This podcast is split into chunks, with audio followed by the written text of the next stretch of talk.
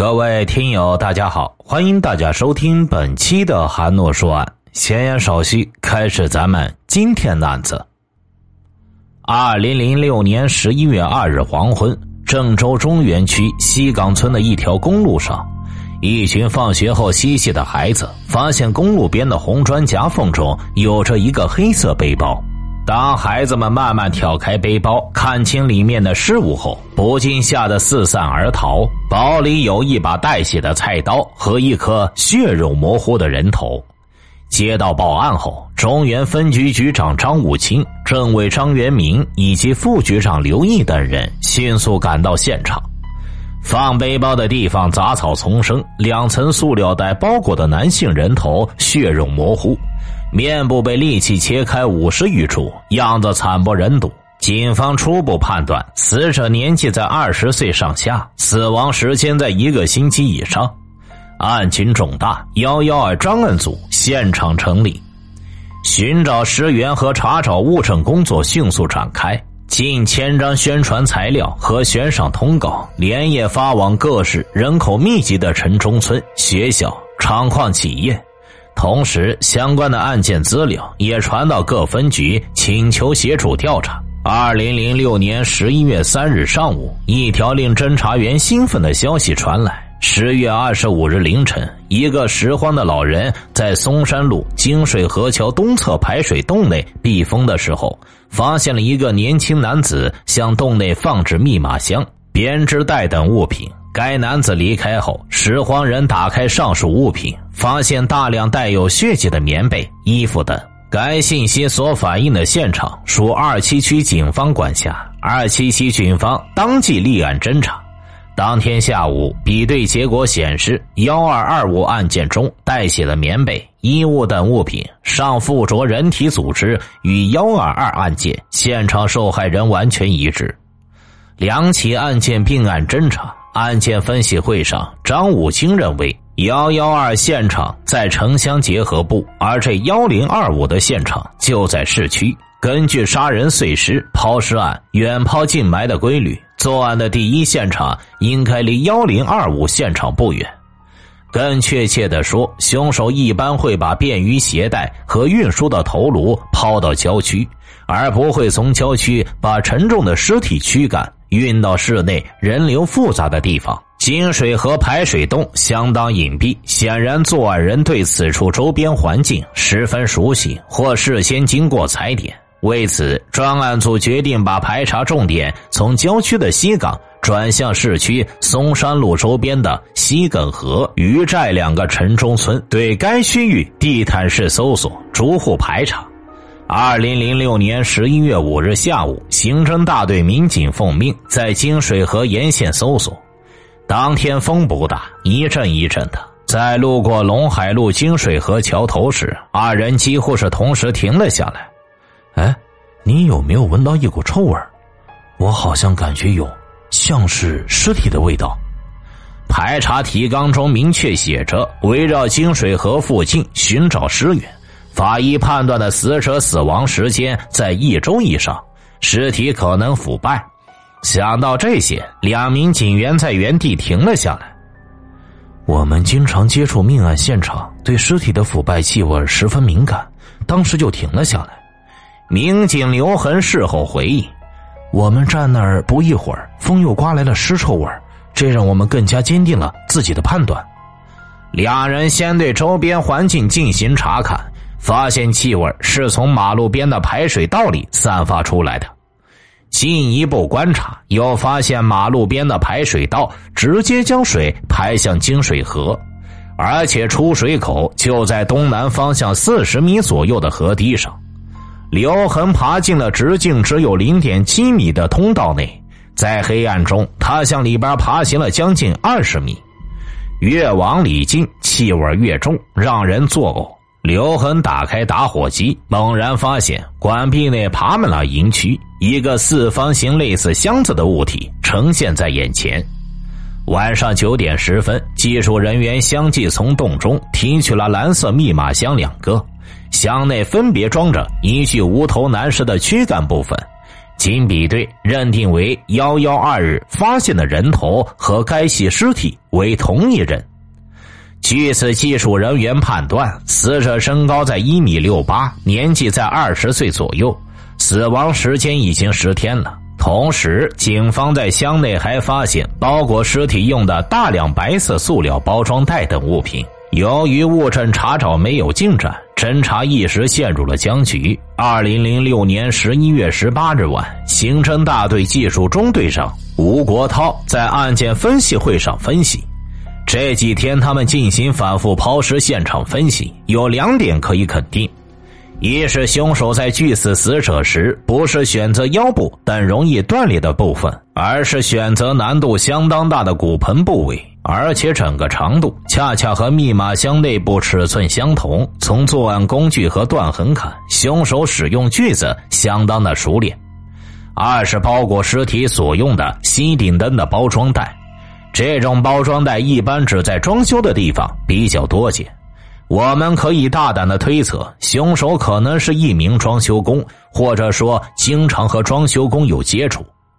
侦查员张志明说：“针对现场遗留的密码箱、黑色双肩背包、木工具等物证，我们走访的余寨和西埂河两个城中村基本上没有。但这类物品在大钢流比较多见，可以在一条街上把这些东西一次性买齐了。大钢流是中原区较大的城中村，大量的外来人口聚集，尤其以安徽籍的装修工居多。”张武清等果断决定，从十一月十八日上午九点开始，立即对大冈刘村院不漏户、户不漏屋、屋不漏人的排查。二零零六年十一月十九日，侦查员程黎明走访大冈刘村的一家小卖部时，发现销售双肩背包的店主总是用白色塑料包装袋充填背包内部。而发现碎尸现场的大量白色塑料包装袋，会不会是通过背包的买卖流入到了作案人手中呢？二零零六年十一月二十日，侦查员程黎明、魏伟星走访了一家小卖部的老板。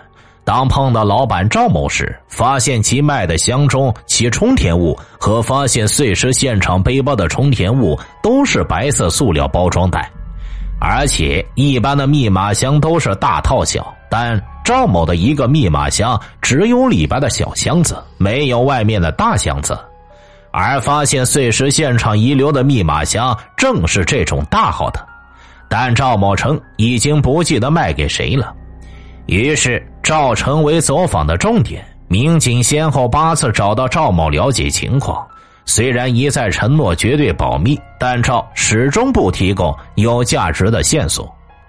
要让赵某配合，就必须要有确凿的证据。张武清决定把大钢流所有销售此类背包所用的充填物一一提取，与当时包裹头颅的塑料袋样品进行化验比较，以确定现场包厢的销售点。此举使案件有了重大进展。次日，民警将凶手用于包裹尸体的塑料残缺品一一找了出来，与赵某现有的塑料袋进行比对时，发现一个残缺品正是出自赵某之手。面对铁证，赵某承认，二十天前的一个晚上，有一名操外地口音的年轻男子从其店中购买了两个同一品牌的密码箱和一个黑色双肩背包。赵某要掏出装在背包中的塑料袋的包装时，该男子称那些有用，不用掏。赵某回忆，青年男子买了包之后向北走，以前经常在村里见到过这个人。二零零六年十一月二十一日，专案组调集了三百名民警，对大钢流展开了地毯式的摸排。专案组五次召开了幺幺二案件排查区内群众动员会。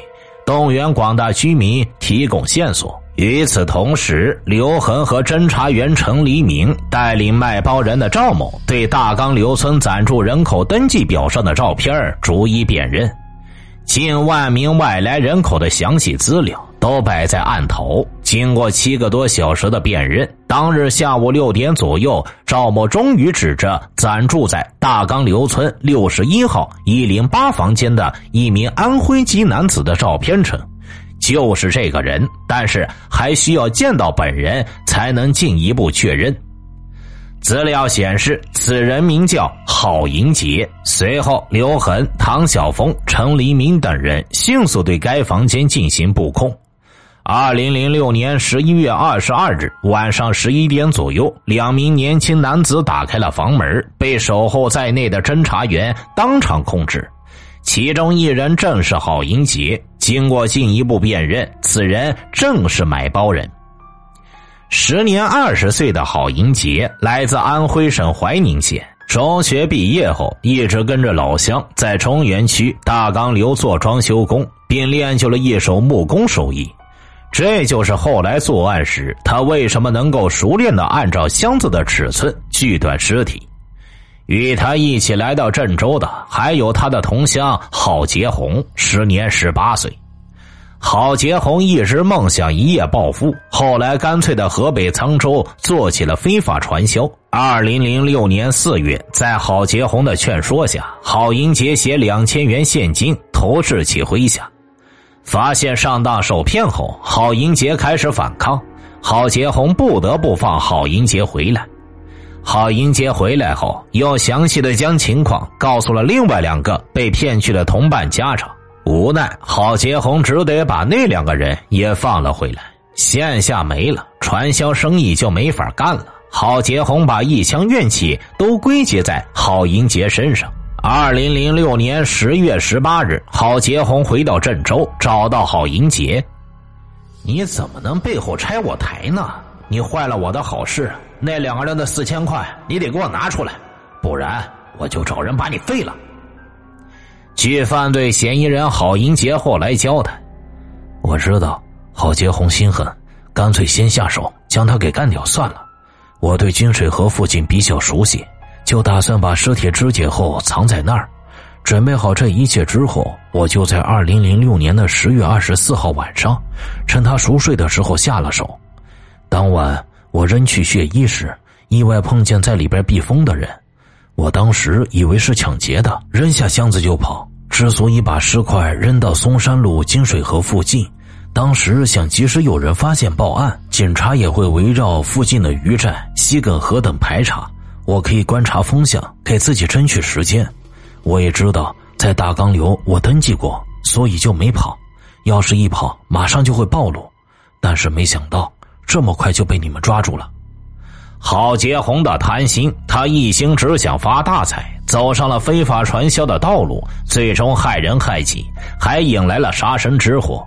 而郝银杰面对郝杰红的威胁，他应该选择报警来保护自己。也正因为他之后错误的选择，将自己送上了一条不归路。听大案要案，观百态人生，我是说书人韩诺，关注我，了解更多精彩答案。好了，这个案子就为大家播讲完毕了，咱们下期再见。